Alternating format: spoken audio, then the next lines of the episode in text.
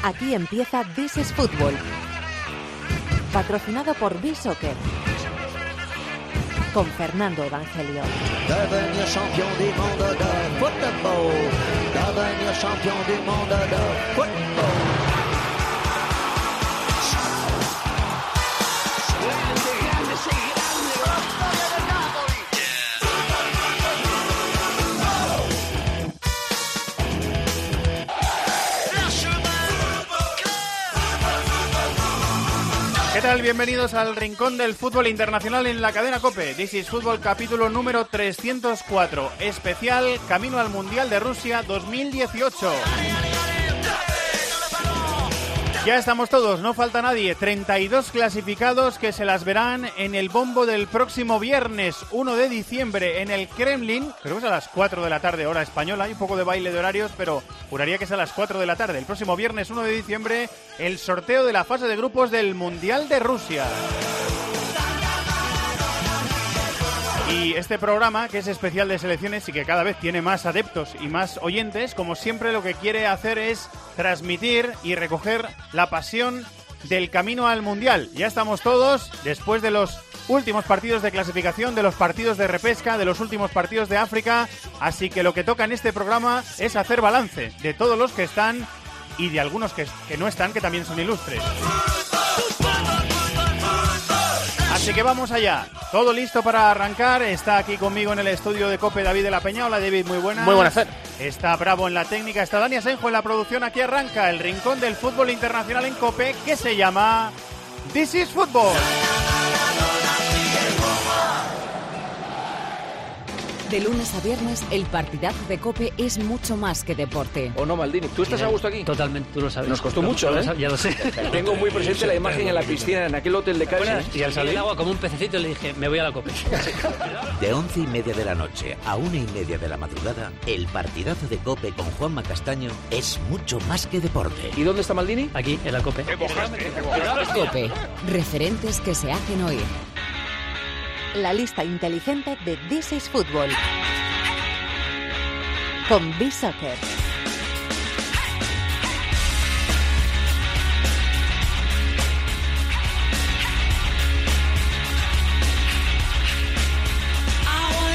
Con los amigos de B-Soccer, la lista inteligente, esa maquinita, esa batidora a la que le metemos los datos y nos dice cosas muy interesantes. Y la mayoría de las veces nos dice cosas que no sabíamos, que también es lo importante.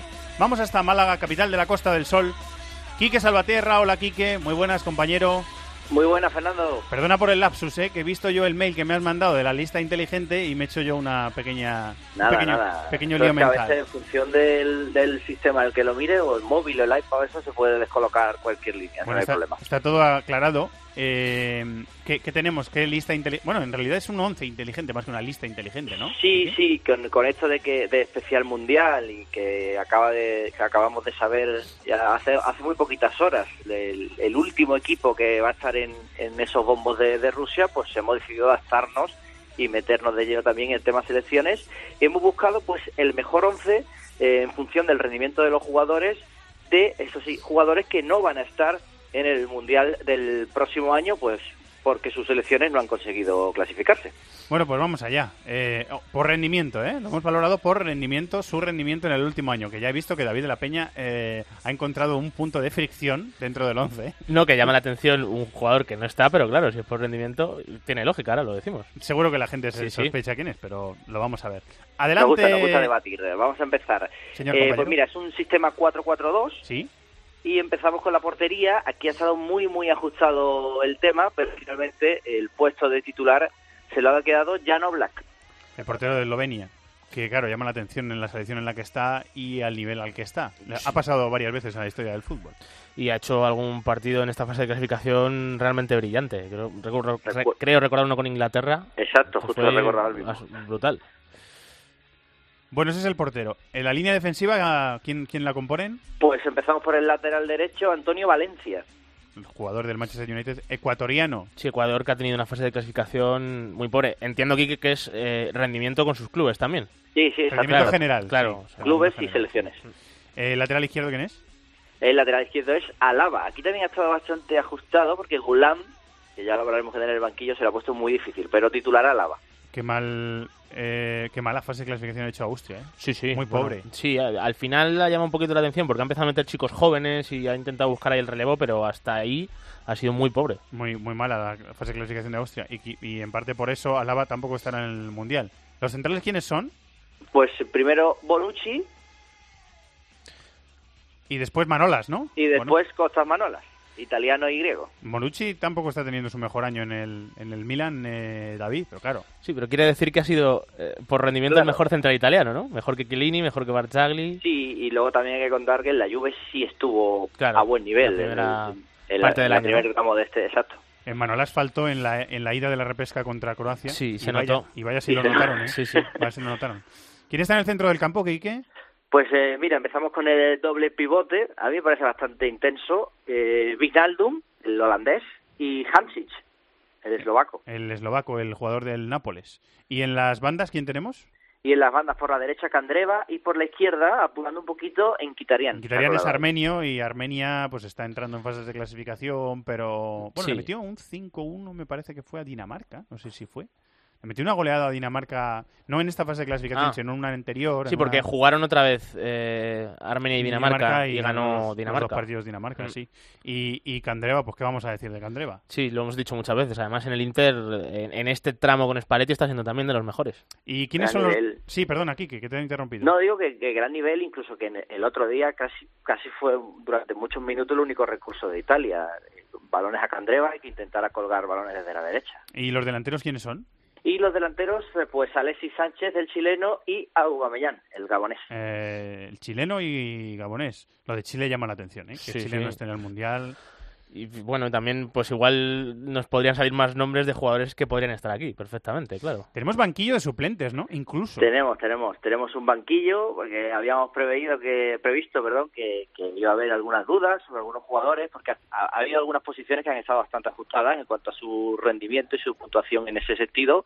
Y en el banquillo van a estar Buffon, Gulam, Morgan, el del Leicester, Sí. Seri, Vidal, Insigne y Seco. Bueno, no está mal el tampoco, ¿eh? Vaya jugadores se quedan sin... para- da un poco la imagen de lo difícil que es también clasificarse ¿eh? Y para el Mundial. desafortunadamente desde aquí hasta junio hablaremos de eh, los que se le suman que son los lesionados. Sí, claro. Que de claro, las claro. selecciones que se han clasificado que tampoco van a poder estar Claro, en el que siempre hay, por desgracia siempre hay, claro. Por desgracia siempre hay. El, hay el pobre este de, Suecia, que, que- que fue clave. Johansson, Johansson, sí. Y vamos a ver si llega a la cita. Marcó el gol que lleva a Suecia a un Sí. mundial eliminando a Italia y el pobre se ha roto los ligamentos y, y no va a poder no va a poder estar en el mundial. Muy bien, Quique, siempre cosas interesantes con los compañeros de B-Soccer y, y, y la duda que me decía David La Peña, ¿por qué no está Bale? Sí, bueno, porque por el rendimiento Bueno, es que Bale, Claro. algún día os sacaré al- algo del rendimiento de Bale de este 2017 que, que deja mucho que desear. Mira, es un reto pendiente, es un reto pendiente, lo sacamos. Pues sí, podríamos sacar es algo así, al lo revés. En vez, de, en vez de los si, que... si me apuras, eh, eh, me, sor- me sorprendió más la ausencia de Robben, por ejemplo, que la del propio Bale. Sí, pues Robben sí estuvo bien. Igual Por que hemos sacado rendimientos que no esperábamos y que están por encima, igual se puede sacar a la Está, inversa. está el guante lanzado. Sí, sí. Así que lo dejamos ahí, votando. nos lo ¿eh? apuntamos, nos lo apuntamos. ¿eh? Muchísimas gracias, Quique, un abrazo muy grande. A vosotros, un abrazo.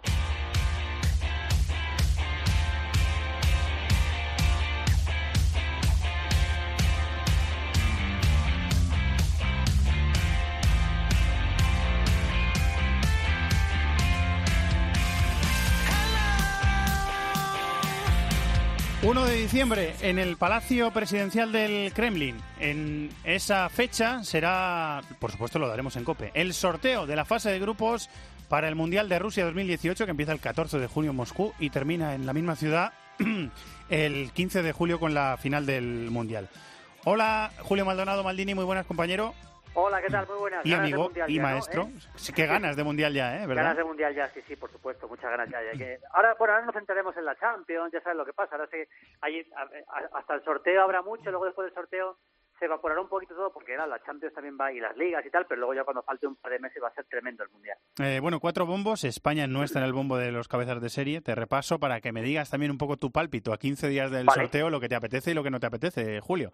En el bombo 1, las cabezas de serie van a ser Rusia como anfitriona, que le acabamos de ver empatando 3-3 con España en un amistoso, Alemania, Brasil, Portugal, Argentina, Francia, Bélgica y Polonia. Suena bastante desigual en algunos casos. Suena muy desigual, eh, eh, muy desigual, ¿no? Lógicamente, aquí, bueno, el criterio que tiene la FIFA, lógicamente el equipo más débil del bombo es el anfitrión, sin ninguna duda, que es Rusia. Yo creo que, a pesar de que ha mejorado un poquito, los dos amistosos que hemos visto han mejorado un poquito, sigue buscando jugadores realmente y sigue buscando hacer un, un equipo eh, Rusia y, de momento no, no es capaz Cherchesov de encontrarlo.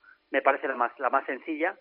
Yo detrás pondría a Polonia, que lógicamente más allá de que Yo tenga también. Lewandowski, que tenga, yo creo que es el segundo peor equipo de ese, de ese primer bombo. Y luego ya los demás son todos terribles. Hombre, ya puestos a elegir, habría- yo preferiría Portugal antes que Alemania o Brasil o Bélgica o, o Francia. Y desde luego no quiero ni en pintura a Brasil ni a, ni a Argentina ni a Alemania. Hay una cosa importante en esto, luego si quieres lo profundizamos, y es que más allá de los que te toquen, es importante el propio calendario, porque claro, no es lo mismo enfrentarte en el primer partido a Brasil que en el último partido donde a lo mejor a los dos le vale un empate, o a Brasil le vale un empate y tú puedes empatar, ¿sabes? O sea, no tiene nada que ver. El primer día, lo ideal es no enfrentarte al rival más duro el primer día que, que parte de cero y se la está jugando todo, ¿no? Eh, también depende de la posición que te asignen en el grupo. Si eres el B3, Claro, pues te claro, enfrentas claro. con el B4 en el, en el primer día. O sea que también va a depender de eso la, la suerte de España. En el bombo 2, con España, eh, es decir, las selecciones que no nos pueden tocar en el grupo, está Croacia, que a mí me parece una buena noticia que esté ahí, Suiza, Inglaterra, Colombia, México, Uruguay y Perú, después de que se haya metido esta madrugada.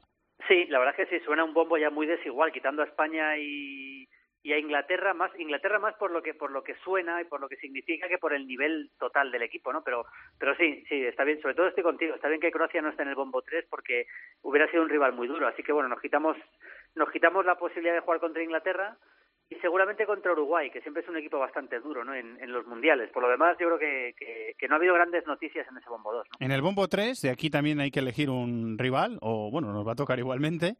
Costa Rica, Islandia, Túnez, Egipto, Senegal, Irán, Dinamarca y Suecia. Y ahí entra el tono de, o el motivo de, discusión el otro día con Lama en tiempo de juego, también en el partidazo, que claro, depende de, de quién te toque en este bombo. No es lo mismo, eh, Julio, que, que en este bombo te toque, por ejemplo, pues eh, Costa Rica o Senegal, por decir, aunque tenga mucho físico y tenga Sadio Mané, eh, que te toquen selecciones como Egipto o Irán, que se cierran atrás y son difíciles de que les ganes.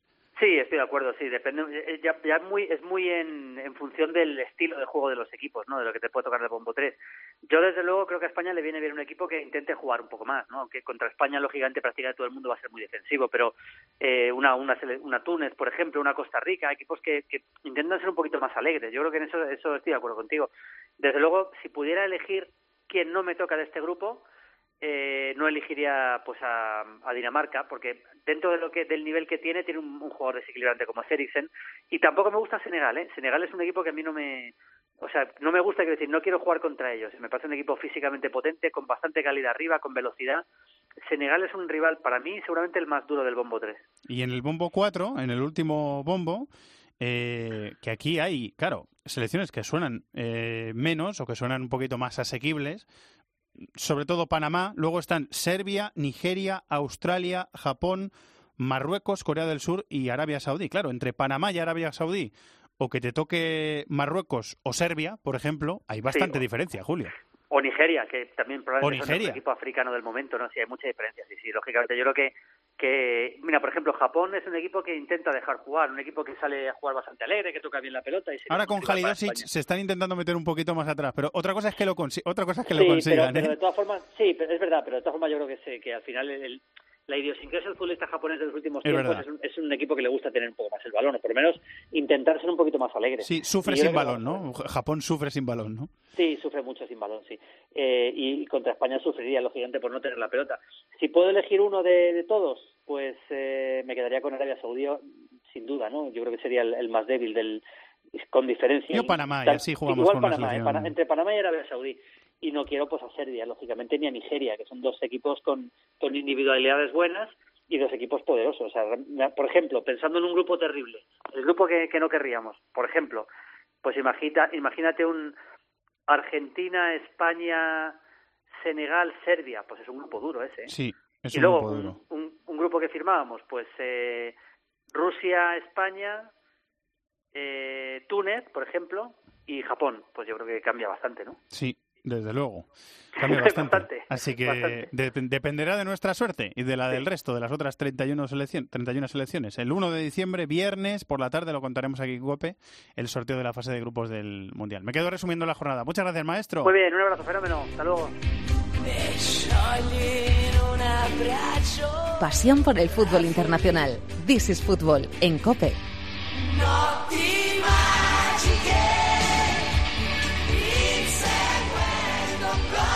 Es una de las noticias futbolísticas de los últimos tiempos. En la lista que hemos repasado de bombos y de eh, lista inicial o fase inicial para el Mundial, en ese sorteo de la fase de grupos del próximo 1 de diciembre, no va a estar Italia. Italia, cuatro veces campeona del mundo, por primera vez en 60 años, se va a perder un Mundial. Y mm, varias generaciones, entre las que me incluyo, vamos a saber lo que es un Mundial sin Italia. Es un hecho histórico. Vamos hasta Italia eh, con Álvaro Bonrichetti, compañero de Fox Sports y que colabora en COPE. Hola Álvaro, muy buenas, ¿cómo estás? ¿Qué tal, Evangelio? Muy buenas. ¿Cómo ha sido el aterrizaje en, en Italia? ¿El país está muy triste o se les va pasando Mi la aterrizaje tristeza? fantástico, el país no, al país no se le pasa. Y menos mal que este sábado hay, hay derby de Roma, porque si no sería muy complicado que se hablara de otra cosa aquí en Italia que no sea la eliminación de su selección. Eh, pero bueno, eh, la gente empieza un poco a pasar página y sobre todo ahora que hay una cierta esperanza de que sea Carlo Ancelotti el sustituto de Giampiero Ventura. Os he contado antes en los programas de, de COPE, este día jueves, que es el que estamos grabando el programa, que ya ha habido los primeros contactos ¿no? entre la Federación Italiana y Ancelotti para sustituir a, a Ventura, al que le costó salir, pero al final lo sacaron, ¿no? Sí, le costó salir porque se negó a dimitir. La razón son los 120.000 euros al mes que va a cobrar hasta junio. Eh, efectivamente, si dimitía no los cobraba, habiendo sido despedido sí los cobrará. Y la noticia que han adelantado hoy los compañeros de Sky Sports Italia es que ya ha habido un primer contacto entre la Federcalcio italiana, entre eh, Carlo Tavecchio, que continúa de momento a, a ser el presidente de la federación, con Carlo Ancelotti, que ahora mismo está en Vancouver porque vive allí con su mujer. Eh, disfrutando también, por cierto, de, lo que aún le queda por cobrar del Bayern de Múnich después de haber sido despedido del Bayern. En torno a 15 millones de euros tiene, tiene aún que cobrar eh, del conjunto alemán. Así que parece que cada vez más cerca la posibilidad de, que Ancelotti se haga cargo de la, de la Nazionale y junto a él se especula también con que pueda llegar Paolo Maldini. Se hablaba de la posibilidad de que fuera su segundo, pero al parecer ocupará un cargo eh, más de directivo, un poco de, de unión entre la federación y los jugadores. Tú llevas mucho tiempo, Álvaro, en, en Italia, en el día a día, en, en los bares, en las tiendas, en, en la calle. Eh, ¿Cómo se nota eh, que, que, Italia no va a jugar el Mundial? En lo que hayas palpado tú en, los, en las horas que llevas allí. No, sobre todo lo que se palpa es incredulidad. La gente no, no, consigue, no consigue aceptarlo. Se siguen haciendo eh, todo tipo de bromas en, las redes para quitarle un poco de peso en el sentido de que el hecho de que Italia no se haya clasificado para el Mundial eh, resta considerablemente las opciones de que lo gane, pero no, no, no anula todas. O sea, que la gente aún considera que, puede haber ahí alguna, algún tipo de opción, alguna selección que, al final descalifiquen y haya sitio para Italia.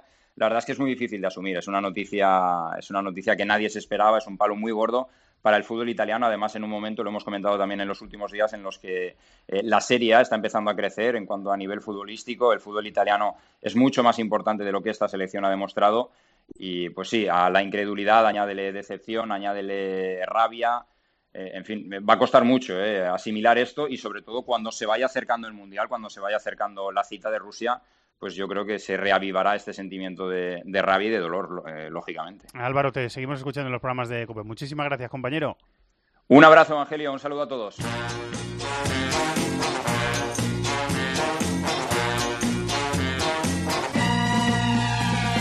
Cerco l'estate tutto l'anno una noticia cualquiera y queríamos reflexionar sobre ella en This is Football para que eh, todo el mundo pueda tener la dimensión eh, de que Italia no juegue un mundial por gente que normalmente, de distintas generaciones, eh, se dedica a seguir el fútbol italiano, que lleva mucho tiempo en algún caso en seguir el fútbol italiano. Maestro de periodistas, Enrique González. Hola, Enrique, muy buenas, ¿cómo estás? Hola, buenas tardes. Eh, ¿cuál, es Aquí el, bien. ¿Cuál es el primer eh, sentimiento que se te viene a la cabeza de pensar que en un Mundial de Fútbol no va a estar la selección italiana? Pues eh, evidentemente la, la, la incredulidad, luego el estupor y luego esa, esa sospecha de que incluso no jugándolo, igual lo gana. Porque Italia es así. Pero, en fin, eh, es, es algo rarísimo eh, ver un mundial sin Italia. Yo no lo, yo no lo había visto. Eh, y nosotros tampoco. Está escuchando nuestro amigo Tony Padilla. Hola Tony, muy buenas. Hola Fernando. Usaste esta sintonía que estábamos escuchando durante muchos años para hablar de fútbol italiano en, en Radio Marca. ¿A ti qué sensación, qué primera sensación o qué primer pozo te deja, qué primera reflexión te deja eh, que Italia no vaya a un mundial? Pues yo tristeza, ¿no? Obviamente nunca he ocultado mi, mi amor por, por todo lo que llega de Italia y esa capacidad de, de, de sorprender en lo positivo y en lo malo una selección que cuando ha ganado mundiales lo ha hecho partiendo de las cenizas, partiendo siempre de crisis, de dramas, de, de, juicios, de descensos administrativos, de cárceles incluso, y cuando la gente menos creía mmm, conseguía ganar y cuando la gente creía consigue decepcionar. Es un país que tiene, mantiene una capacidad teatral casi cómica de, de sorprender aunque admito que ya el partido de vuelta lo, lo vi con cierta resignación, ¿no? Eh, un equipo un, un, equipo muy muy plano, muy, que no conseguía encontrar ninguna solución y seguramente intentando racionalizar, porque en ocasiones eh, los italianos son los primeros que cometen este error y el segundo eh, lo analizamos mucho desde un punto de vista pasional, sí que es cierto que es el castigo merecido a una gestión nefasta de unos directivos que se han empeñado en destrozar un activo que el fútbol italiano aún, aún mantiene, que es buenos futbolistas, porque Italia tiene tiene buenos futbolistas. Montavecchio, el presidente de la Federación al frente. David, eh, tú que llevas siguiendo y, y, amando el fútbol italiano varios años, ¿qué, bueno, ¿qué quieres decir? Eh, por la parte del aficionado te sorprendes, por, o quizá con el bagaje de tantos años, ver lo que es capaz de hacer Italia, pero si ves eh, desde un punto de vista más analítico, lo último que decía Tony, lo que ha venido pasando quizá te sorprende menos. Y a pesar de que Italia tenga buenos futbolistas, porque tiene algunos buenos jugadores, yo no veo esas estrellas mundiales que generalmente ha tenido a lo largo de su historia, ¿no? O sea, es que al final siempre ha habido alguna generación con uno que de verdad marcase la diferencia y, y ahora mismo ves el equipo actual y te cuesta encontrarlo. Enrique, tú has, has, acompañado a la selección italiana, me refiero, has, has, podido ver los partidos de la fase de clasificación? ¿Has visto un poco el recorrido de la selección de Ventura? No completo, pero sí, lo he, he visto una parte y, y ha sido ha sido realmente triste, aunque yo pensaba que en el último minuto del último partido con, con Suecia habría milagro porque porque Italia suele hacer esas cosas. Es verdad que tiene una selección floja, tampoco hay que pensar que no podía clasificarse. Es decir, podía haberse clasificado y de muy mala manera y luego por resultar eh, competitiva ya en pleno mundial. Finalmente no ha sido así. Y, se, se, podemos analizar todas las causas. Es verdad que la federación es una calamidad, no hay eh, grandes estrellas y sobre todo no existe ese grupito de tres, cuatro equipos competitivos capaces de mm, conformar una, una selección. Eh, Juve al margen, el Napoli no es que sea la bomba atómica y lo demás no hablemos del Inter, bueno, pues sí, tira, pero están uno o dos escalones por debajo de, de, lo que se ve en ligas como la española eh, o la inglesa. Ahora hablamos del juego, ¿eh? porque ha sufrido una evolución el, el fútbol italiano en los últimos eh, años de la forma de jugar o del modo como se quiere que se juega. Y yo sí que he visto eh, pasos gigantes en esa evolución, eh, David. Sí, no, lo que, lo que pasa que, no sé qué piensa Tony, pero ves el Suecia-Italia y yo vi a un equipo que tenía muy claro lo que quería hacer y, otro y a otro no, que no.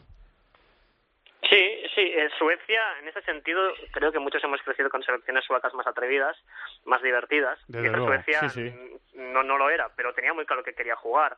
Mientras que en el caso de Italia, pese a que no ha sido el peor partido que le hemos visto en eliminatorias, porque hay que recordar lo, los auténticos sopicios que fue ver los partidos de Israel o de Macedonia, por ejemplo, o de Albania, que eso fue duro, en el partido de vuelta hubo un momento en que creí- veías que había un equipo que intentó en algún momento reflexionar sobre hacia dónde quería caminar, pero lo hizo en el peor momento. O sea, cuando estás delante del, del pelotón de fusilamiento dices, bueno, ¿y qué me ha llevado hasta aquí? Voy a intentar reflexionar sobre ello, ¿no?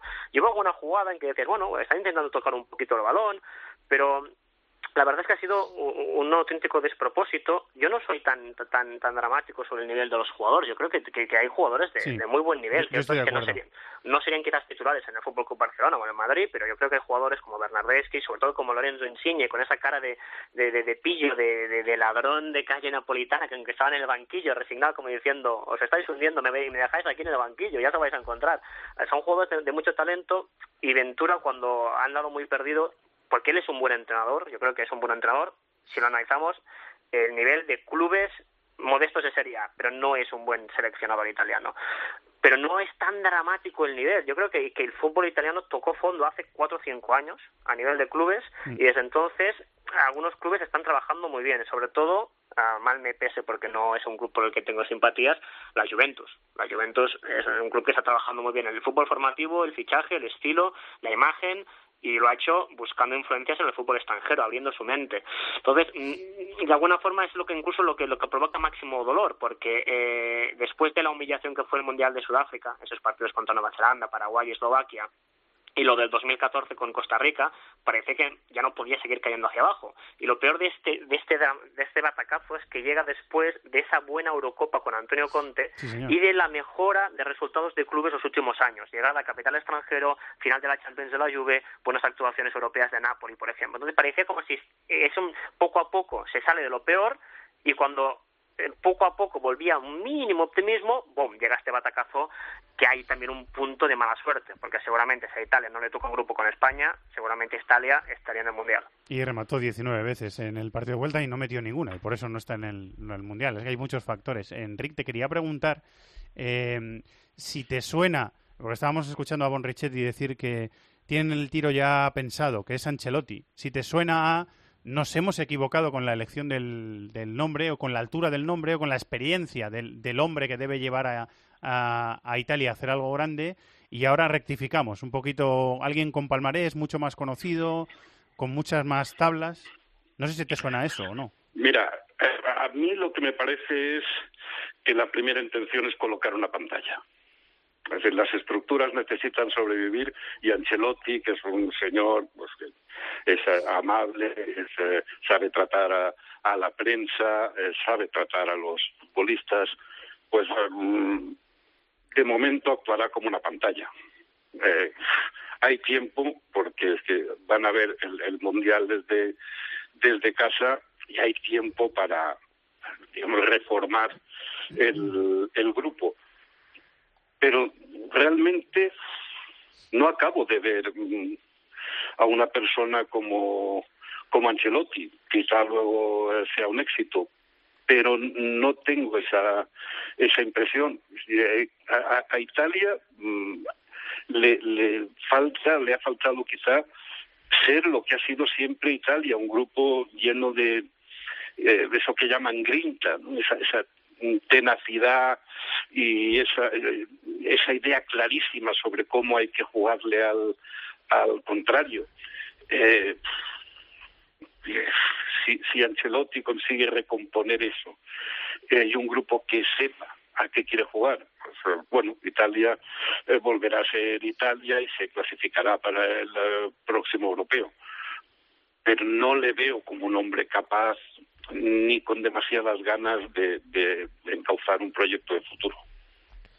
Bueno, yo en el tema Ancelotti creo que una parte positiva puede ser que al final Ancelotti lo hemos visto en sus clubes eh, y como bien decía Enrique, eh, tiene esa manga ancha y a lo mejor es menos intervencionista de lo que pudo ser Conte en su día, a lo mejor, o yo que sé, por poner un ejemplo ahora con Argentina San Paoli, que necesitan mucho el día a día, y a lo mejor Ancelotti en ese perfil, eh, mezclar a los jugadores eh, a nivel humano bien y saber elegirlos le puede ir bien a Italia, y en ese sentido, pues a lo mejor sí que sí que puede funcionar, ¿no? Pero evidentemente lo que se necesita también sobre todo es esa buena base y, y relevos también en algunas zonas del campo, ya puede ser la defensa o lo que decía antes de los jugadores, que veo que discrepo un poco con Tony, es verdad, hay buenos jugadores, pero eh, a lo mejor eh, enfrentándote a una selección diferencia sueca, entre- de, de nivel entre Totti y, claro, y o del, Del Piero, Piero. o sin ir más lejos, entre Isco e Insigne. O sea, Insigne es un gran jugador, pero mm, y ahí es donde Ancelotti eh, tampoco puede hacer milagros. Hay que ver cómo los va acoplando. Yo, sin embargo, con el tema Ancelotti sí que le veo un perfil que a lo mejor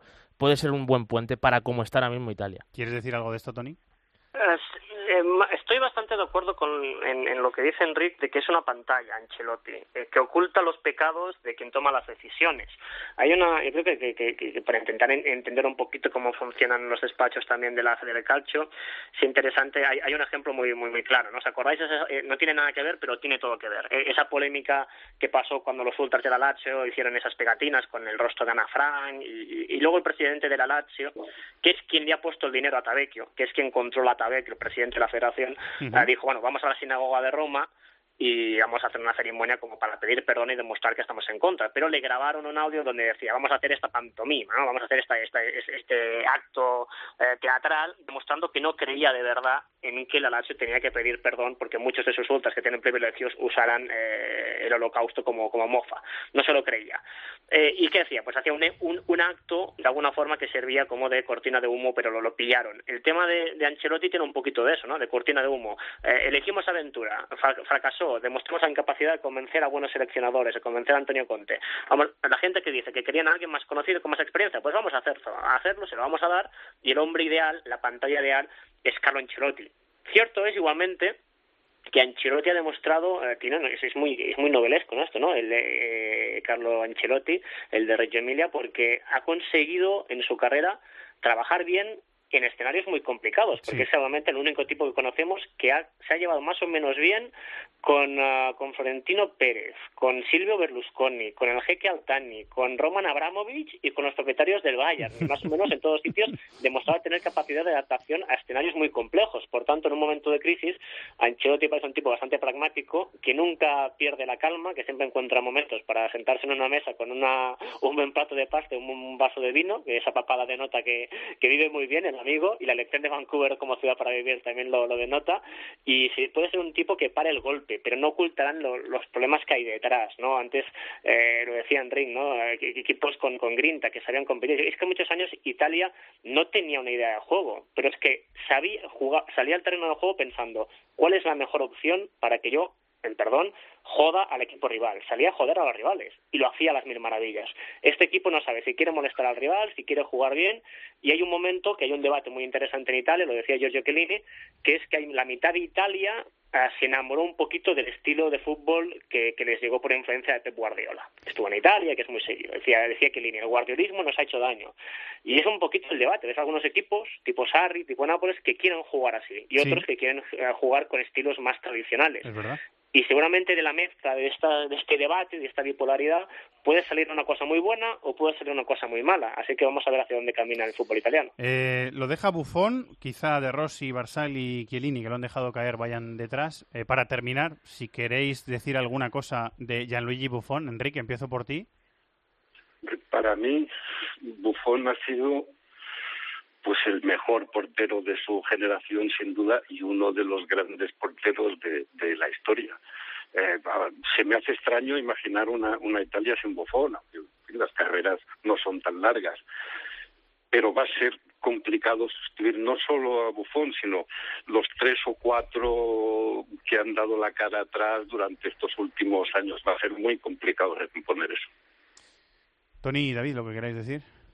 Pues más o menos lo, mismo, ¿no? Yo, tengo la sensación que desde esa final de Berlín en, 2000, en 2006 y sobre todo esa semifinal contra Alemania en Dortmund anterior, que fue mejor que la final, ah, estoy despidiendo a, unos jugadores que más allá de ídolos han sido jugadores que han marcado épocas. Hemos tenido que despedir a Alessandro Del Piero, hemos tenido que despedir a Francesco Totti, hemos tenido que despedir a Andrea Pirlo, hemos tenido que des- despedir ahora a, a Gianluigi Buffon y antes veníamos de la despedida de Paolo Maldini, que se perdió en 2006, pero era un auténtico genio, ¿no? Y no de ver jugadores que tengan este carisma, que tienen esta capacidad de, de liderar. Tiene buenos porteros, ¿eh? Italia tiene a Donnarumma, tiene Perín, pero no- Buffon es único, ¿no? Y duele mucho porque era muy bonito imaginar que podía cerrar el, el ciclo en Rusia, ¿no? Él debutó en el 97 en ese partido de clasificación al Mundial de Francia contra Rusia bajo la nieve en Moscú con, con 17 añitos en el 97. Y habría sido bonito, ¿no? Ver que como pues 21 años después de Rusia a Rusia y jugar seis mundiales, pero al final, al final trágico para Gianluigi Buffon que será, y muchos consideramos que es el mejor portero como hemos visto jamás, pese a que, habrán, pese a que no habrá ganado la Champions y no habrá podido batir ese récord de jugar seis mundiales. David, remata. Bueno, poco más que añadir. Yo, la verdad es que de las leyendas que yo he visto de principio a fin, Buffon es una de las que más admiro porque como portero y jugando durante los 90 minutos me ha impresionado, pero es que fuera eh, es muy difícil eh, no admirar las cosas que hace, ¿no? Entonces, eh, lo que dice Tony, ahora lo difícil es encontrar jugadores tan buenos y que encima tengan tanto carisma. O sea, que la situación es complicada. Quedan sus lágrimas al, al, final del partido, en esa entrevista en la que anunció que, que, se iba a marchar después de que terminara el partido en San Siro, y quedan también sus aplausos para protestar, porque parte del público de San Total. Siro pitara uh -huh. el himno de Suecia. Se, se, va, se va una leyenda del, de, de, la selección italiana.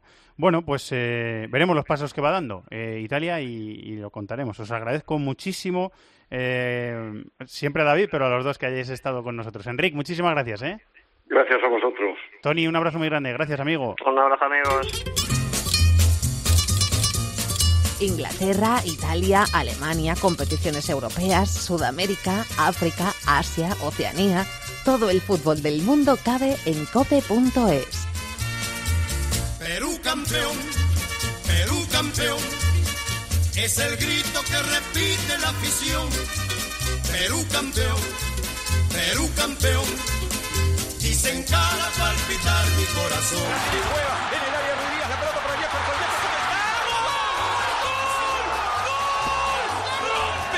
Jefferson Farfán. Va a dar Cueva, el centro de Cueva. La pelota en el área, aquí puede estar.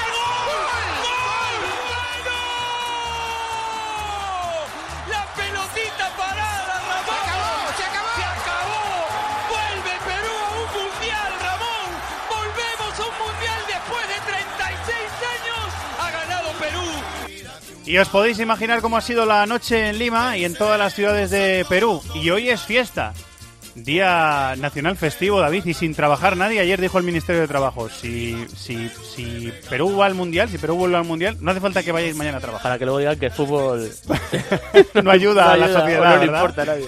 Bueno, pues eh, ha sido una noche efectivamente muy larga. Este sonido que vamos a escuchar es de las calles de Lima. Ayer, en, un, eh, en una tanqueta enorme de policía, un montón de aficionados subidos a la tanqueta de policía y festejando.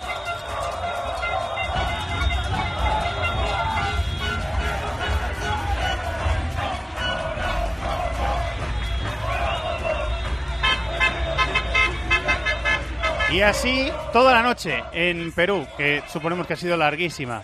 Nuestro compañero de fútbol americano es, de fútbol de América, es Ariel Judas. Hola Ariel, muy buenas. Hola Fernando, ¿qué una, tal? Una ¿Cómo fecha, están? una fecha histórica para Perú, ¿eh?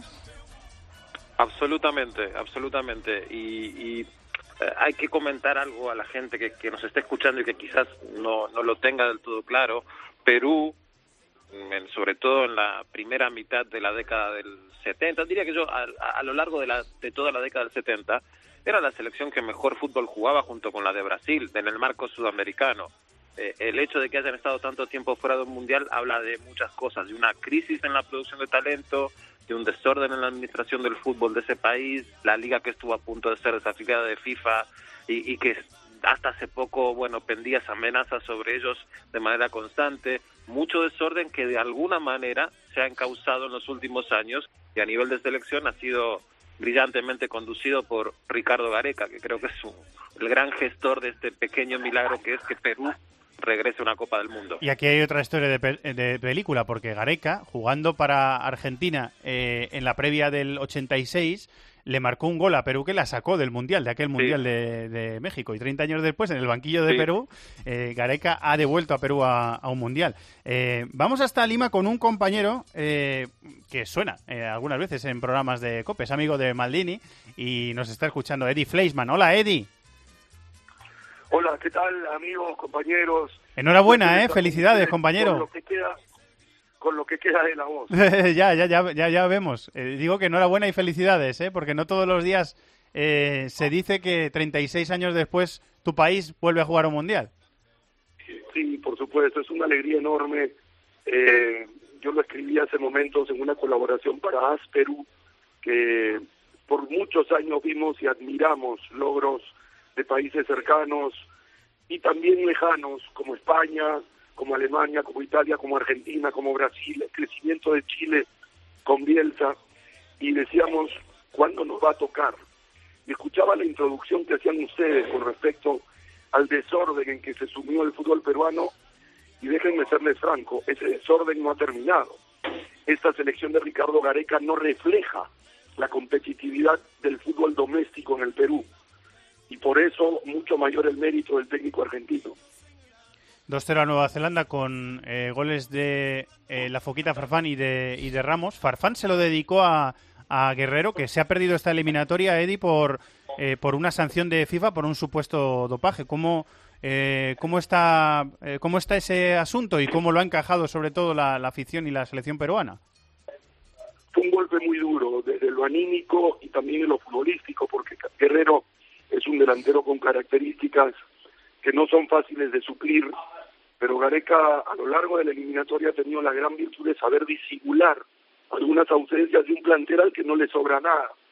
Pero, pero teníamos confianza en que en esta recta final del 2017, que ha sido impresionante de Perú, ante Nueva Zelanda, impusiera condiciones. Pablo Guerrero todavía está en su defensa, intentando demostrar que aquí no hubo una intención, que no hubo algo deliberado, y por lo tanto digamos, albergamos la esperanza de que la sanción sea leve y él pueda estar con Perú en el Mundial. Eh, ¿Cómo ha sido la, noche, Eddie? Haznos de, de corresponsal, de, reportero. ¿Cómo ha sido ese estallido de, júbilo, la alegría de la gente, eh, que, que hoy día sea un día festivo en, Perú?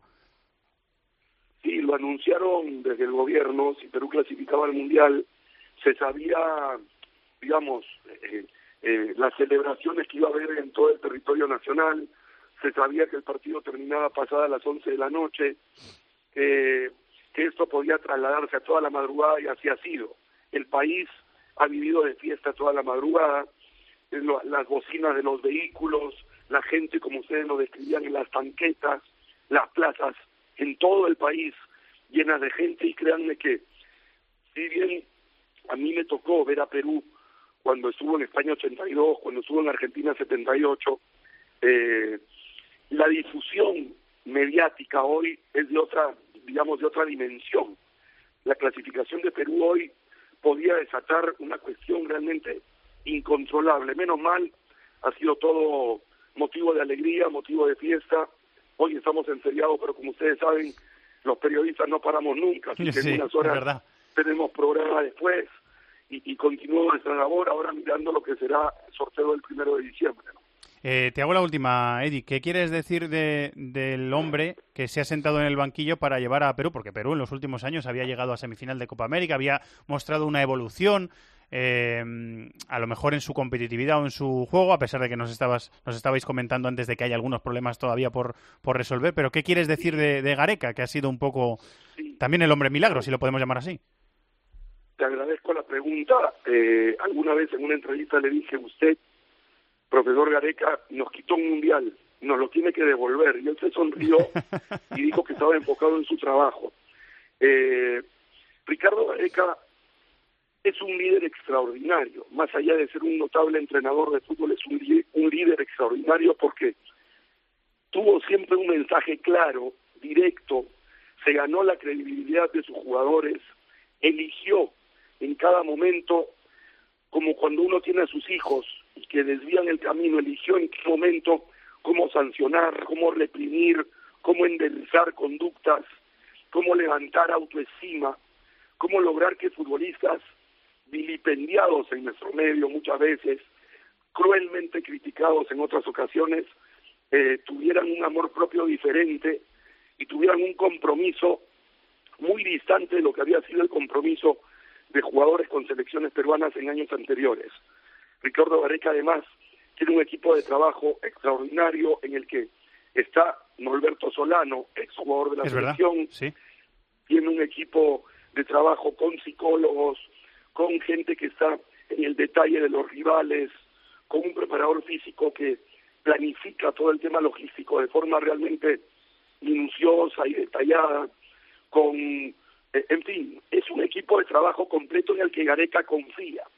Es un equipo que nunca perdió la cordura, que en conferencias de prensa, en el peor momento, recibía críticas realmente despiadadas y nunca perdió las formas, nunca perdió la cordura y siempre se enfocó en su tarea.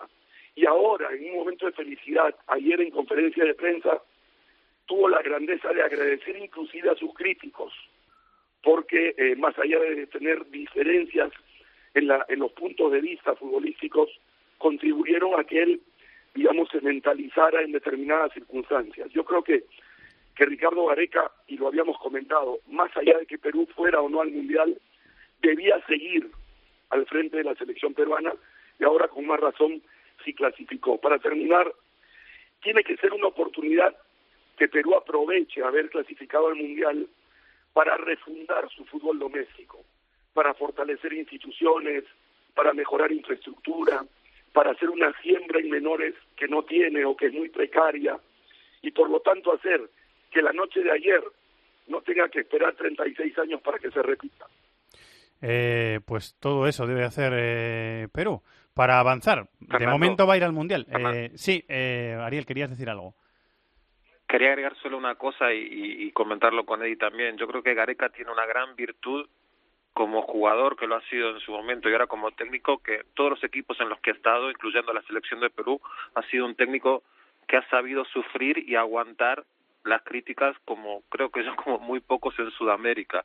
Y es, es, es, uno de los grandes méritos no perder nunca el rumbo no perder nunca la calma incluso con, con las críticas más duras tanto en la liga argentina en la liga de Perú como ahora en la selección este rojiblanca siempre ha sido igual Gareca y, es un gran mérito. Hace, no hace mucho en este programa dijimos, bueno, las opciones de Perú son mínimas y en 2007, 2017 ha acertado en, en todos los partidos de eliminatoria que le ha tocado jugar, no ha perdido nunca y, y ahí está Perú, dejando en el camino a, a, auténticas potencias como, como, como es Chile, por ejemplo, que se ha quedado afuera por, por muy poco también, pero, pero yo creo que el gran mérito de, de, Gareca es eh, haberse eh, apegado a su plan, a su idea original y no cambiar nunca, no cambiar nunca. Nos hemos eh, quedado sin tiempo, pero eh, Eddie, te agradezco mucho que hayas estado con nosotros, eh, que vaya bien en los programas de hoy a celebrar y a festejar, porque eh, es un día grande para, para, Perú. Una última mención. Sí, por supuesto. Permítame una última mención que es muy merecida para Juan Carlos Oblitas. Fue un extraordinario puntero izquierdo, ustedes lo tuvieron muy poco tiempo en Elche, pero como futbolista fue extraordinario, como técnico se quedó por diferencia de gol de clasificar a Francia 98, se quedó por diferencia de gol de clasificar a un Mundial Sub-20. Y después, ahora como gerente deportivo en la federación, fue el que eligió a Gareca. Y yo le pregunté una vez, Juan Carlos, ¿por qué Gareca? Y me dijo, porque Gareca demostró en Vélez saber trabajar en la escasez saber trabajar en la escasez. Y el fútbol peruano sufre de escasez. Y ese fue el mérito de Oblitas en la elección. Tuvo mucha visión en elegir a Ricardo Gareca. Eh, eso ha acabado con Perú en el Mundial. Eddie, te lo agradecemos muchísimo. Muchísimas gracias. ¿eh? Un abrazo muy Un grande. abrazo grande. Eh, bueno, eh, con Advíncula y con Trauco en los laterales, con un equipo que jugó muy bien, Edison Flores de, de volante, yo creo que Gareca acertó en el planteamiento, 2-0 a Nueva Zelanda, y en la otra repesca intercontinental, eh, Honduras cayó 3-0 con Australia, hat-trick de Jedinak, que es algo muy sorprendente, pero Jedinak, eh, que pasó un mal eh, periodo en esta selección, ha hecho un hat-trick y Australia también va al Mundial. Ariel, muchas gracias compañero, hasta el lunes. Un abrazo a los dos, hasta el lunes.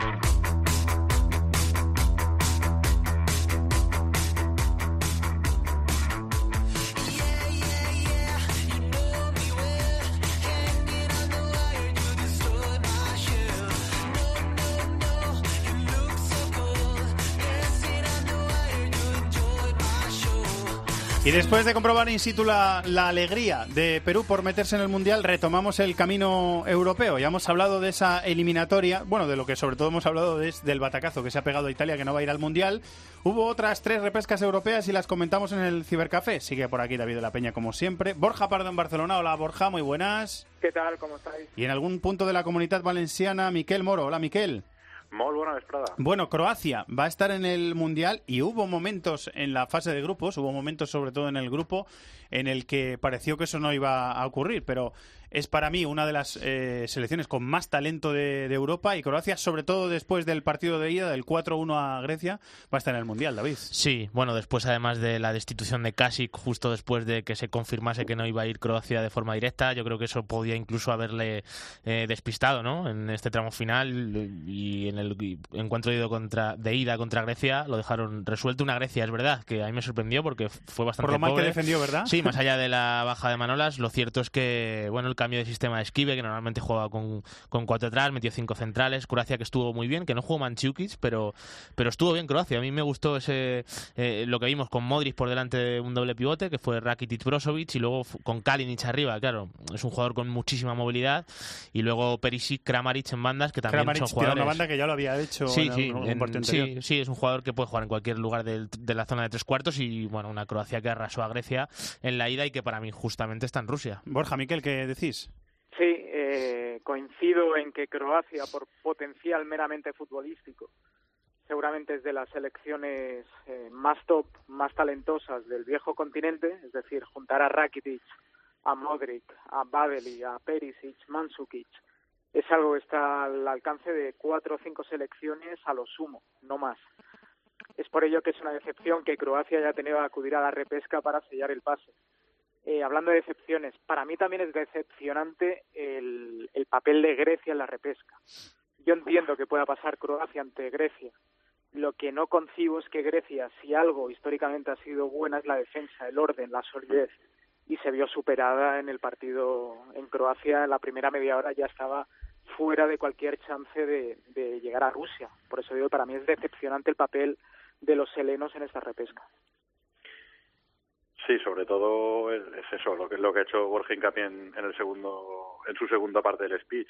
Lo de Grecia en defensa, eh, un equipo que está a 180 minutos de clasificarse para un mundial, es que no es de recibo como defendió. Es que los goles, eh, lejos ya de, valorar el sistema, que, bueno, sí que se ha comentado que cambió a, defensa de cinco, después de haber hecho la clasificación con, principalmente con cuatro defensores, pero es que errores individuales impropios de un equipo que, que quiere luchar por estar en un mundial. Eh, Falta de coordinación asombrosa, vamos. No iba a decir que, que juntando a Rakitic, a Modric, a Kovacic, que no se ha eh, pu- podido, se ha, se ha perdido la, la repesca. eh, Badeli. Badeli, eh, Perisic, que, que es un futbolista con muy buen pie también, Brozovic ahí que puede que puede ayudar. Yo eh, España está por delante, Alemania está por delante en eso. Me decía un oyente Bélgica. Eh, Bélgica a lo mejor se lo puede discutir, pero yo no creo que haya muchas más selecciones europeas con tanto talento eh, con jugadores de tan buen pie para, para poder crear fútbol. O sea que Croacia, que ya decíamos antes, no le puede tocar a España porque está en el mismo bombo, hay que tenerla en cuenta a pesar de que haya tenido problemas para llegar al, No, y, Mundial. y- y habláis de talento y Subasic de portero también me parece portero de primer nivel. Sí, sí. Sí, además tienen Lobre en vida, que bueno, vida es un central para corregir si tienes el balón que está bien, es muy rápido. Bueno, la base está y- clara. Y lo de Lobren, David, Sí. a, a ver de aquí a seis meses, pero Bueno, yo sinceramente, o sea, creo que el Liverpool tiene un- una serie de problemas eh, colectivos y Que no- demás. que no pero, solo se Claro, sí, pero a a mí como pareja Lobre en vida, yo, dentro de lo que tiene, o sea, es lo más flojo que tiene y yo creo que es competitivo. Ha o sea, recibido amenazas de muerte, Lovren, Sí. eh, por los malos partidos que ha hecho con el. Liverpool. ¿eh? Eh, e iba a decir que uno de los eh, futbolistas más determinantes de la fase de clasificación europea ha sido Christian Eriksen, que Eriksen ha metido 11 goles con Dinamarca y que sobre todo en el partido de vuelta, 1-5 en el Aviva Stadium de, de Dublín, se ha visto que Eriksen ha tenido lo que no ha, por, por ejemplo, no ha podido tener ningún italiano, que es decir, déjame a mí, yo lo resuelvo y vamos al Mundial. Es que en la selección italiana ahora mismo no hay un jugador como Eriksen. O sea, bueno, Berratti quizás que encima no ha rendido ah, al nivel que se esperaba y que tampoco es un jugador de finalizar acciones como sí es Eriksen, que además de ser un generador de juego te puede finalizar como, bueno, 11 goles en 12 Como partidos. demuestra está lo que ha clarísimo. hecho, sí. Y de verdad Dinamarca tiene un, un jugador para mí top. O sea, es un, es un futbolista que está marcando las diferencias en un equipo que es candidato a ganar la Premier League y lo hizo en, un día decisivo para Dinamarca. Sí, eh, a ver, el caso Eriksen pasa algo muy curioso. Él es, él es danés, él se forma futbolísticamente, llega muy joven al Ajax, Y como tantos otros, jugadores talentosos que brillan en el Ajax, cuando van a una liga competitiva, pueden pasar básicamente dos cosas. Que se diluyan ante el subidón de exigencia y de nivel, pienso en Van der, Van eh, Van der Bar, perdonar, eh, Van der Meide, que acabó con tema de drogas, un extremo, dane- un extremo holandés muy bueno, o puede pasar como Eriksen, que una liga competitiva como la Premier te pula los defectos, te dé un plus competitivo y consiga que tú hoy por hoy seas el mejor Pochettino jugador tiene de- bastante que ver en eso, ¿eh? en, sin mi, duda. en mi También opinión. es verdad que dependiendo en qué equipo caigas y con qué entrenador, es más fácil que pase lo primero o lo segundo. Dicho fijaos esto, que, que Eriksen es, tirando de meroteca, es uno de los jugadores que seguramente el que más he- hemos hablado eh, en todas las temporadas de, de DC Fútbol en el Cibercafé. Es un jugador en el que siempre hemos tenido puestas esperanzas de que alcanzase ese nivel que tiene ahora mismo y del que siempre hemos dudado si se iba a llegar o no. Y sobre todo, déjame recuerdo haber hablado de si mm, no, no estiró demasiado su etapa en el Ajax, es decir, salir antes y buscar el estímulo de una competición más exigente. Sí, pero quería, eh, quería rematar el, el discurso diciendo que hoy por hoy Eriksen seguramente es el futbolista de todos los países escandinavos eh, más potente que hay, porque toda vez que Ibra se ha retirado de la selección, aunque hay debate ahora si lo deben llamar para el Mundial, algo que ya zanjó el seleccionador, eh, hay tres, que son Sigurdsson como icono de Islandia, Forsberg como icono de Suecia, y Christian Eriksen como icono de Dinamarca. Y para mí el nivel de Eriksen hoy por hoy es eh, abrumador. Viene acompañado por Pionesisto, que el jugador del Celta ha hecho buena eliminatoria. Sí, y ¿eh? luego Dinamarca además se ha definido bien, en- sobre todo en la última etapa de la fase de clasificación, con Eriksen y Sisto juntándose en tres cuantos, Cornelius, un hombre muy alto en banda derecha para buscar juego directo, y luego con Nicolai Jorgensen arriba, que es un buen delantero, el del Buen Feyenoord. delantero, buen delantero, sí. Eh, Yo creo que se ha ajustado bien Dinamarca. Casper Schmeichel, que al final es un portero también de garantías.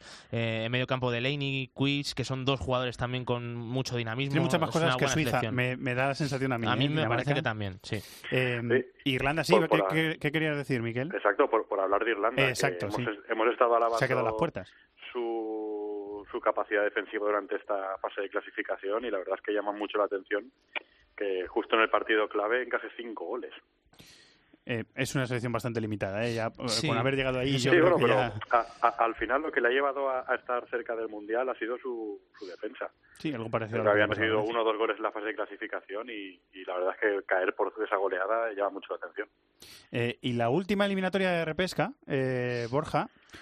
yo la, la, la puedo la podemos resumir porque es, es que es verdad. Con que Suiza se ha clasificado para el Mundial con un gol de penalti que no era en la ida y en la vuelta con eh, un rechace de Ricardo Rodríguez en la, sobre la línea del minuto 91. O sea, es, es un poco es un resumen igual un poco simplista, pero es que es así. Sí, eh, con Suiza pasa algo parecido, que empezó la fase de clasificación ganando en Berna, creo, creo que jugaban en Berna, a Portugal, Sí. que era el primer partido oficial de la Portugal campeona de Europa. En ese momento pilla la pole position para ser líder del grupo, una posición que mantuvo hasta su derrota final en, en Portugal. Eso la boca a la repesca, cuando hubo el emparejamiento pensábamos que iba a ganar con suficiencia a Irlanda del Norte y lo cierto es que ha ganado, como bien dices, con un gol aislado, lo cual deja dudas sobre el equipo helvético y habla muy bien, muy bien, a diferencia de Irlanda, la República de Irlanda y de Grecia, eh, habla muy bien del orden, del compromiso, del, de la capacidad organizativa Es impresionante. de este equipo, que es, este sí que es limitado técnicamente, más Es incluso de. República de Irlanda, y ahí han estado a un gol de meterse en Rusia 2010. También hay que decir que, que Suiza fue mejor en la eliminatoria. A mí Shaka, el jugador del Arsenal, en la ida me gustó. ¿eh? En la los galones que asumió, eh, la incidencia en el, en el juego, en sentirse eh, responsable de organizar el juego del equipo. A mí en la ida me gustó, en la vuelta mucho menos. Sí, está haciendo una primera parte de la temporada decente, mejor que el- lo que vimos el año pasado. ¿Algo más que decir, eh, Miquel? No, quizás la, la explicación de lo de Suiza, un equipo que, que también hemos hablado que tiene, no, no el nivel de Croacia desde luego, pero sí jugadores con cierto buen pie, eh, les haya dado un poco de vértigo. El verse tan cerca del Mundial y además con un resultado tan justo y con además con un gol tan polémico, pues quizás eh, vértigo o cierto cierto temor a la altura, pero vamos, eh, yo creo que de aquí a, a seis meses también para el Mundial tienen tiempo de sobra para mejorar y bueno, me- mejorar sobre todo esa imagen. ¿Algo más, Borja? No, nada más. Seguiremos hablando. Pues sí. Los amistosos y todas estas cosas. Muchísimas gracias, Borja. Una reflexión de 10 segundos. Un mundial sin Holanda e Italia no tiene por qué implicar un mundial peor, sí un mundial diferente. Bueno, pues con eso nos quedamos. Gracias, Miquel. Un abrazo para todos.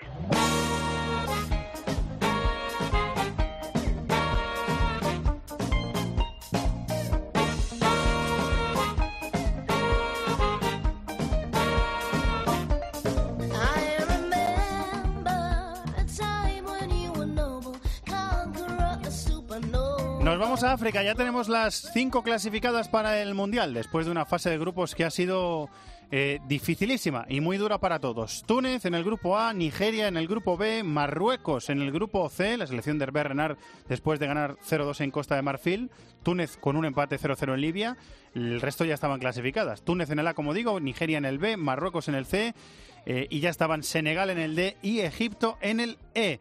Hola, compañero de Bean Sports y de Gol Televisión, Alberto Yogo Bono. Muy buenas. Buenas tardes, Fernando. ¿Qué tal? Eh, lo decíamos como, como una reflexión en el arranque. La fase de clasificación más difícil eh, del mundo.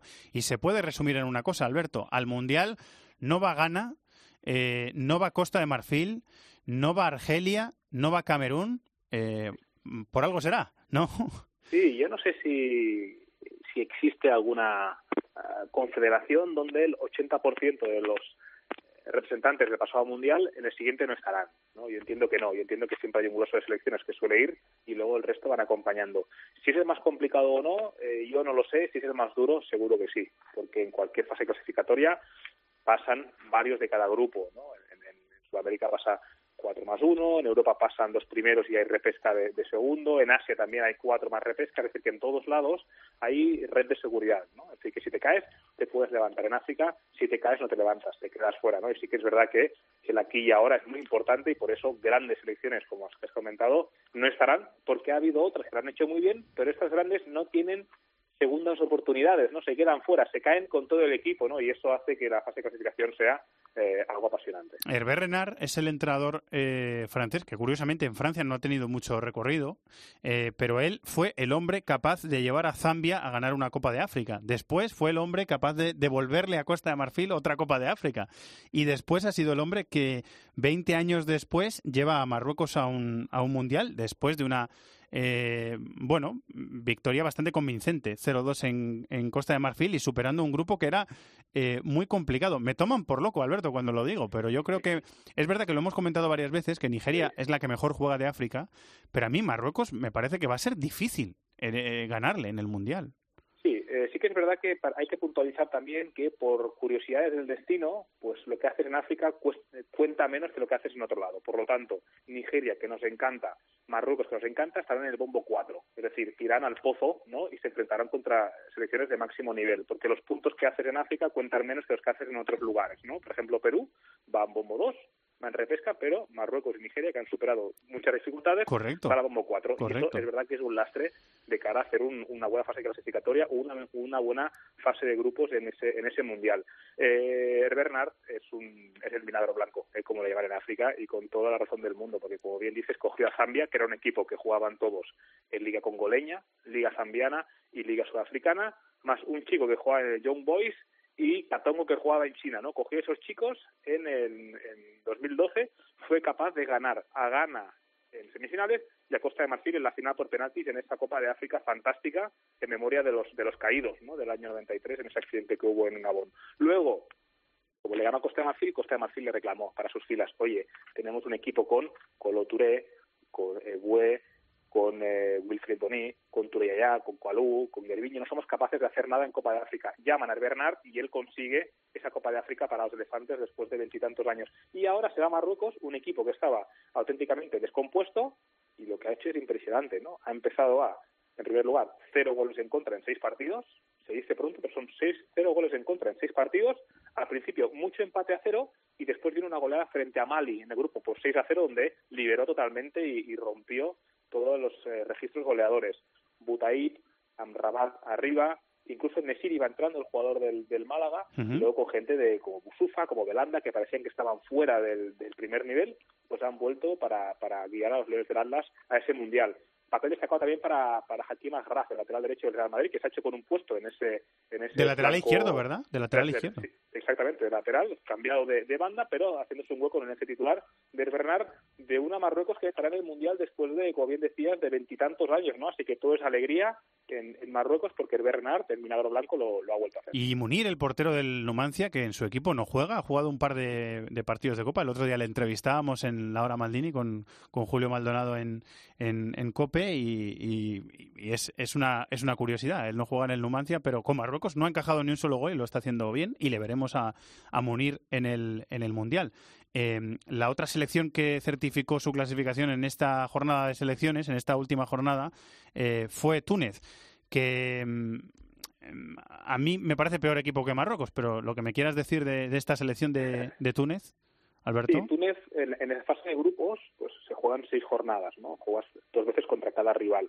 Y en la jornada 3 y 4 te enfrentas contra el mismo, ¿no? ¿Qué hizo Túnez? Le ganó a República de Congo en, en casa y fue a Kinshasa delante de setenta y pico mil espectadores donde Congo iba ganando por 1 a 0 y eh, perdón por 2 a 0 y fue capaz de empatar a 2 ¿no? y ese empate muy al final fue lo que fue lo que le hizo pasar por delante de los leopardos y alzarse con ese título o con ese liderazgo eh, provisional Eh, después los otros dos eh, integrantes del grupo son eh, Guine- Guinea Conakry y, y Liberia lo que no ofrece demasiada demasiada pues, resistencia pero cierto es que es un equipo eh, es un poco plomizo ¿eh? Túnez eh, que perdonen los aficionados de Túnez pero se hace, se hace un pelín pesado porque es muy rocoso es, hace un, un fútbol muy espeso tiene un buen lateral como es Malul el jugador de, de Al Ahly es un jugador muy largo de mucha verticalidad tiene a Hasri eh, un jugador que ha jugado mucho en, Mucho en Francia. Europa en Francia eh, y que ha jugado también en, en Premier League, en el centro del campo, para lanzar el balón parado, los penaltis, las faltas, etcétera.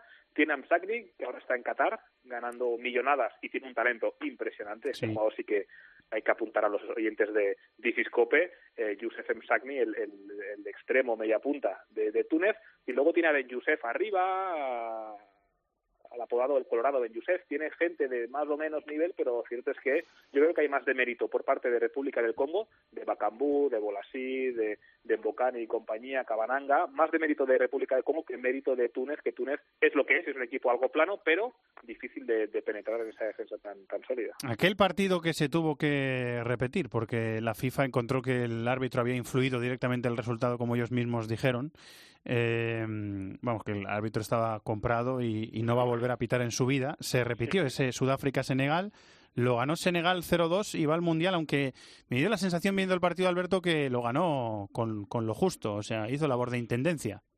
Sí, al final son partidos que hay que ganar por, eh, por lo civil o por lo criminal, ¿no? Es verdad que ese 0 a 2 con, con eh, Niang arriba, el ex del Milan, ahora en el Toro, con Keita Valdé en el banquillo, ojo con esto, Keita Valdé, el jugador del, del Mónaco, que ahora está empezando a explotar en, en Francia, el ex del Lazio, pues estuvo estuvo en el banquillo, pero es verdad que tienes a Sadio Mané, tienes a Cuyate en el centro del campo, tienes gente de nivel, pero es verdad que Senegal es un equipo físicamente muy poderoso, ¿no? Con gente de, de mucha de mucho músculo, mucha envergadura y cuando no les dejas correr cuesta mucho circular el balón, ¿no? Y sí que es verdad que esos partidos los acaba ganando por empuje, ¿no? Por meter balones al área, por empujar, por insistir y al final va metiendo delanteros, Musa Sow, meta Konate, meta Viram Diouf, meta propio Keita Valdé y a partir de ahí, claro, haces gol por acumulación, ¿no? Pero es un equipo que le falta cierta cierto punto de fantasía. Aún así tiene gente de calidad y claro que sí te la puede liar en cualquier momento. Eh, de Egipto y de Nigeria, que la hemos bautizado como la, la selección que mejor juega en África, antes del,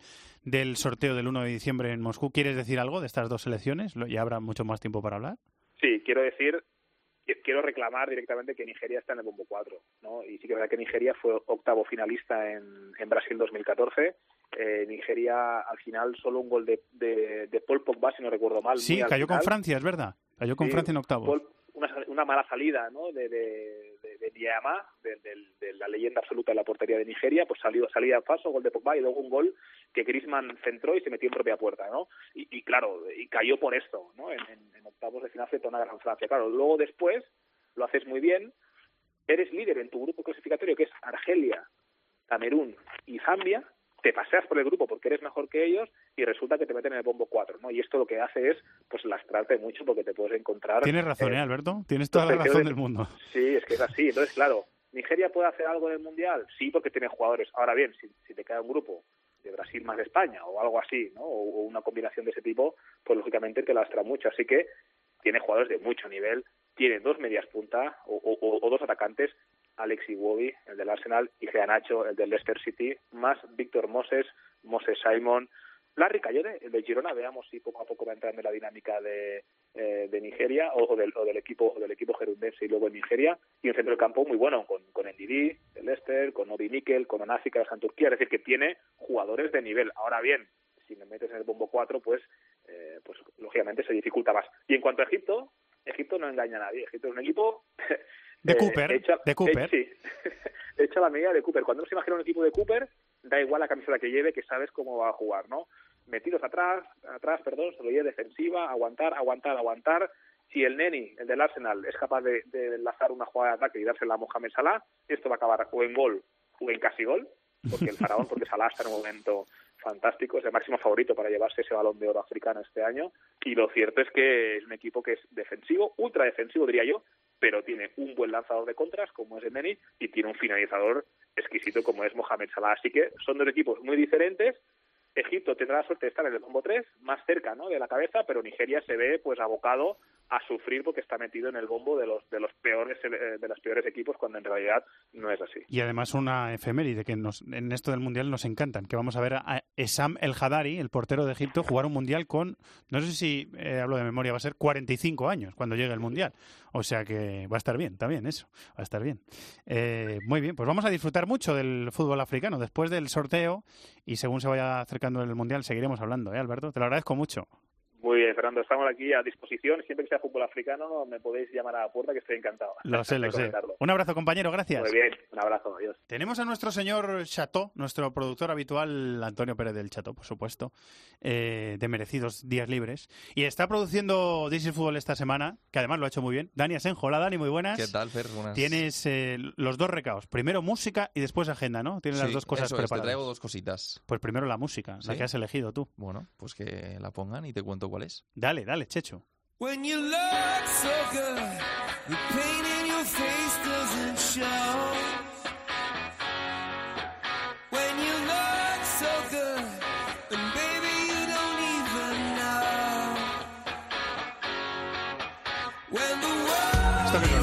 Yuchu. Eso es, digo, te iba a decir, supongo que la voz te sonará.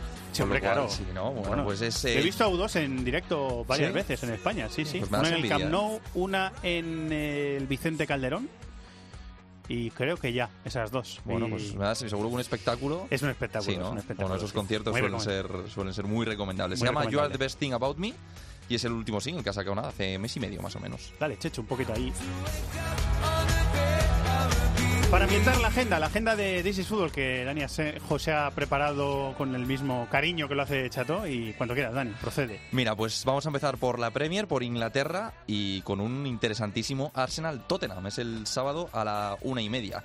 También el sábado a las 4 hay dos partidos eh, más llamativos. Primero el Leicester Manchester City y luego el Chelsea West Bromwich Albion. Y a las seis y media, para acabar la jornada el sábado, un Manchester United y Newcastle. Benítez visita a Mourinho, sí, dos ex madridistas. Lo contaremos en tiempo de juego. En Alemania, la Bundesliga, el Dortmund visita la cancha del Stuttgart el viernes mañana a las ocho y media. El Bayern de Múnich eh, juega contra el Augsburgo el sábado a las tres y media, también a las tres y media. El Red Bull Leipzig juega contra el Bayer Leverkusen y el domingo a las tres y media el Schalke 04 eh, recibe al Hamburgo. Nos vamos a Italia. Sí, señor. El Calcio con un derby capitalino. La Roma Lazio el sábado a las 6 de la tarde. El mismo sábado también el Nápoles recibe al Milan. Un Buen Milan, partido. eh, sí, un- eso sí que es un Milan en horas bajas, pero bueno, eh, siempre es un buen partido con mucho nombre. Eso es el sábado a las 9 menos cuarto. El domingo a las 3 la Juventus viaja a jugar contra la Sampdoria y el Inter eh, juega el domingo a las 9 menos cuarto en casa contra el Atalanta. Y nos queda la Liga Francesa, ¿verdad? Eso es, en Francia. Mañana juega el Mónaco a las 9 menos cuarto contra el Amiens. El sábado eh, a las 5 de la tarde juega el PSG de Neymar contra el Nantes. El domingo a las 5 lo hace el Lyon contra el Montpellier. Y el domingo a las 9, el último partido de la jornada, Girondins Olympique de Marsella. Muchas gracias, Dani. ¿eh? De nada, Fernando.